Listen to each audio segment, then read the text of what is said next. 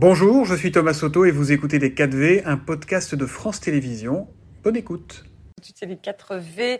Euh, Thomas, vous recevez ce matin Clément Beaune, euh, le ministre délégué chargé des Transports. Il y a beaucoup de sujets à aborder. Bonjour et bienvenue dans les 4V, Clément Beaune. Bonjour. Quelle importance vous apportez au symbole en politique? Ça compte, évidemment. Ouais. Ça n'est pas euh, ce qui doit résumer l'action. Je vous pose cette question à cause du déplacement d'Elisabeth Borne et de Gabriel Attal, euh, qui ont donc pris l'avion lundi pour aller de Paris à Rennes. Temps de trajet en TGV, euh, une heure et demie. Je voudrais qu'on écoute ce qu'en pense un membre du GIEC, un de ces scientifiques qui se battent tous les jours pour essayer de nous faire prendre conscience de la gravité de la situation. Et voici ce qu'il disait donc avant-hier dans l'interview d'actualité. C'était face à Marie Portolano. J'imagine que c'est justifié par des motifs de, de sécurité, mais le symbole qui est donné est évidemment absolument désastreux. Comment voulez-vous expliquer aux gens la nécessité de se mettre en marche, d'avoir un grand mouvement de société pour réduire nos émissions, si ceux qui sont au pouvoir donnent l'exemple d'un des comportements les plus émetteurs de gaz à effet de serre qui soit? Qu'est-ce que vous répondez à ce que vient de dire François Gémen? C'est du cas par cas. Elisabeth Borne a déjà eu l'occasion de l'expliquer. Elle est première ministre de la France. Vous imaginez qu'il y a un certain nombre d'exigences, notamment de sécurité. C'est vrai aussi pour le président de la République. C'est pas vrai pour tout le monde un ministre. C'est d'ailleurs la consigne que donne Elisabeth Borne à tous les membres du gouvernement. Quand il n'y a pas une justification particulière, il doit prendre un mode de transport euh, propre, comme euh, un train, évidemment. Donc le maximum de cas possible. Et quand il faut évidemment en campagne, les candidats, tous autant qu'ils ont, ils prennent le train, il n'y a pas de problème de sécurité. Quand ce sont les joueurs du PSG qui vont à Nantes en avion, comme il y a un an, tout le monde leur tombe dessus, y compris vous à l'époque, mais là ça passe. C'est un peu fait ce que je fais. Non, pas du tout, parce qu'il faut qu'on le fasse. Tout l'inverse. Il faut qu'on le fasse. Ça veut dire qu'il faut qu'on prenne au maximum le train. Ça veut dire que quand c'est un trajet qui peut être long, on prend un avion commercial à chaque Là, fois. Là, c'est pas un trajet long. il y a 38 minutes de vol, il y a en gros une demi-heure pour aller à l'aéroport, une demi-heure pour aller de l'aéroport à l'école. À chaque fois qu'elle le peut, elle a demandé, je le sais, à ses services de sécurité, prend le train. Quand ça n'est pas possible, c'est, ça doit être de plus en plus exceptionnel, prend euh, l'avion euh, officiel du gouvernement. On est sur quelques personnages de l'État dont on peut comprendre le rôle un peu particulier. Je pense au président de la République, je pense à la Première ministre, dans certains cas, le ministre de l'Intérieur, aussi quand il y a des mmh. urgences. Mais on doit effectivement. Donc là, c'est pas une faute politique. Non, je le dis très clairement on voit, ce qui est intéressant, c'est qu'on voit bien que ce soit des sportifs, des politiques, euh, des artistes, etc., l'exemplarité de plus en plus attendue, c'est normal. Et donc on doit effectivement faire attention et nous aussi faire évoluer nos pratiques.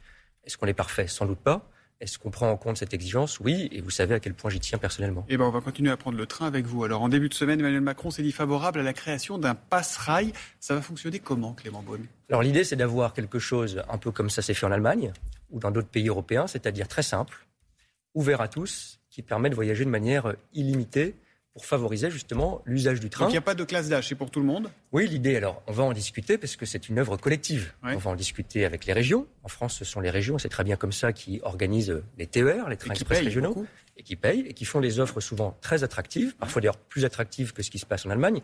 L'État lui-même, je l'ai décidé pour cet été, ce sont les fameux trains intercités mhm. qui relèvent de mon ministère. On a fait des efforts. Donc ça concernera les TER, les intercités? L'idée, c'est que, exactement, l'idée, c'est que... Les TGV Non, alors, l'idée, c'est le cœur de la chose, ça doit être les trains express régionaux et les intercités. C'est ce que font les Allemands, c'est ce que font les autres pays européens, parce que ce sont les trains du quotidien pour beaucoup de Français, pour les week-ends, les vacances ou même aller au boulot.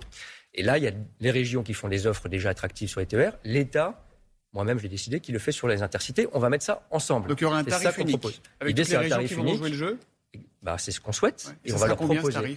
On va en discuter avec les régions. Il y a quelques mois de travail devant nous. Moi, ce que j'ai indiqué, je souhaiterais que ce produit soit disponible pour mm. l'été prochain. Et puis que ça soit durable, évidemment, que ce ne soit pas une offre une fois. En Allemagne, c'est 49 euros par mois Oui, en Allemagne, c'est 49 euros par mois. C'est l'ordre de grandeur qu'il faut viser, je crois.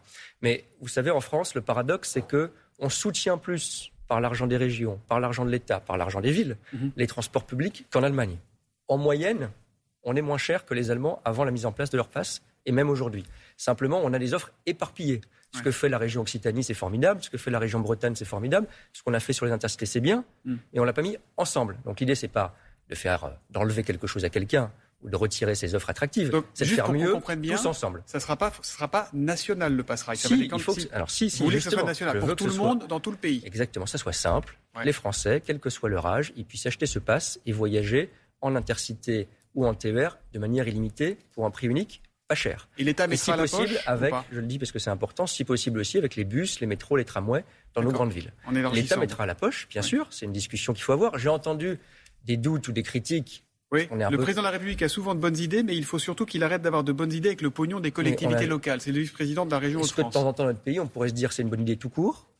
Et se dire qu'on n'est pas moins nul que les Allemands, qu'on n'est mm. pas plus nul que les Allemands, moins bon que les Allemands, et qu'on va faire les choses ensemble.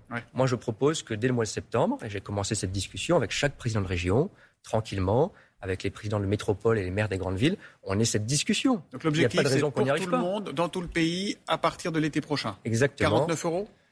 C'est un prix attractif. Autour de cela, on va discuter. Mm. Vous dites qu'il faut respecter les régions. Les régions sont inquiètes qu'on ne les respecte pas. Moi, je respecte. Donc, on va discuter ensemble, mais il ne faut pas que ça soit cher. Il faut mm. que ça soit autour de ce qu'ont fait les Allemands. Et en attendant, les, prix de la SNCF continuent d'augmenter. Beaucoup de Français l'ont constaté cet été. Depuis fin août, c'est plus 10 euros pour tous les plafonds de prix avec la carte avantage, hein, qui concerne plus de 4 millions de personnes. Est-ce que le train est trop cher aujourd'hui en France? Je précise parce qu'il y a presque 5 millions de Français et leurs familles qui ont la carte avantage. Ce sont les prix plafond qui augmente, ça ne veut pas dire que le billet augmente systématiquement. Et ça veut dire aussi, je le dis, que la réduction est maintenue. Mais les billets sont déjà chers par ailleurs. Oui. Alors, est-ce que le train est trop cher en France? Il y a le TGV qui est cher. Pourquoi le TGV est, cher trop cher? ou pas? Bah, trop cher pour beaucoup de Français, oui. Parce que quand on a des problèmes de pouvoir d'achat, le train, c'est souvent le TGV trop cher pour beaucoup de familles. Est-ce que le ministre des Transports que vous êtes dit ce matin à la SNCF, il faut faire un effort sur les prix J'ai demandé à la SNCF et elle a appliqué un bouclier tarifaire pour qu'en moyenne, en moyenne, les billets de train n'augmentent pas de plus de 5% cette année. Il y en a qui ont augmenté plus, mais par exemple le Ouigo, ses prix ont été gelés, parce que le Ouigo, c'est justement les familles les plus modestes ou les jeunes. Il faut développer cette offre commerciale attractive. On est le seul pays en Europe à faire ça. Le Ouigo, aujourd'hui, c'est un billet de grande vitesse sur quatre, et ça va encore augmenter. On va ouvrir de nouvelles lignes. Et puis oui, je dis, il faut faire attention au prix des billets, il faut faire des offres plus attractives. Je vais être très honnête. Est-ce qu'il faut geler les prochaines augmentations On va avoir cette discussion avec la SNCF. Est-ce que vous le souhaitez? Je vais avoir cette discussion parce que je suis, moi, je suis raisonnable. On voit qu'il y a de l'inflation, que les coûts de l'énergie ont augmenté. Cette année, les coûts de l'énergie ont augmenté de 15% Bénéfice de la SNCF l'an dernier, 2 milliards 425 millions. Hein. Thomas Soto, ces bénéfices, ils servent à quoi? Ils servent à réinvestir pour acheter de nouveaux trains. Ils servent à améliorer les intercités, qui sont la plus grande difficulté de notre réseau peuvent servir à plus de Français de voyager et de moins polluer, pour revenir au début de la discussion, c'est pas mal baisser les prix du train, notamment qu'on ait des offres plus attractives sur les Ouigo. Mais je le dis, ma priorité absolue, c'est que ce soit sur les intercités, pour ce qui concerne l'État, pour les TER pour ce qui concerne les régions, qu'on ait les prix les plus attractifs, parce que ça, c'est les trains du quotidien. Et la question, pardon, je pose la question, la question du gel du prix des billets TGV va se poser pour vous. Il faudra en parler. La question du gel va se poser. On aura une discussion avec la SNCF mm. entre maintenant et la fin de l'année pour fixer les prix de l'année prochaine. En attendant, les, prix de l'essence explosent aussi pour ceux qui sont notamment obligés de prendre leur voiture. Le gouvernement peut-il laisser ces prix s'envoler? Est-ce que le ministre des Transports que vous êtes dit ce matin, là, il faut qu'on refasse quelque chose, même si on avait dit qu'on pourrait plus euh, aider, il faut faire quelque chose pour aider les gens? Je veux rappeler, même si je sais c'est difficile et l'augmentation est forte depuis le début de l'été, environ 15 centimes, on a fait des choses, mm. y compris encore récemment.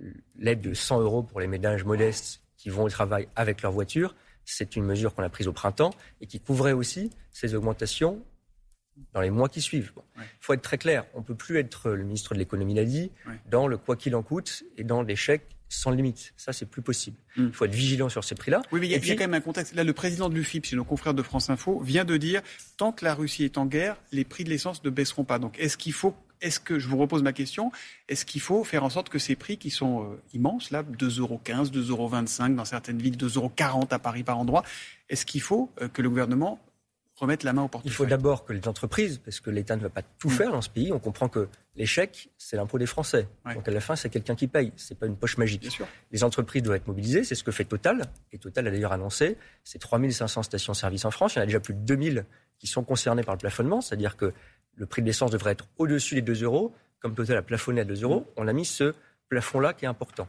c'est plus de 2000 stations en France qui l'appliquent. Vous attendez davantage de Total et des pétroliers bah, En tout cas, euh, ce plafonnement va être maintenu jusqu'à la fin de l'année. C'est ce qu'a attendu Total. Si la situation est la même, il faudra probablement prolonger. on comprend donc qu'il n'y aura pas de nouvelle aide du gouvernement là-dessus, ça change à pas. Ce stade, ce n'est pas ce qui est prévu, mais il faut être cohérent. On a fait beaucoup d'aides encore ces derniers mois, plus qu'aucun pays européen.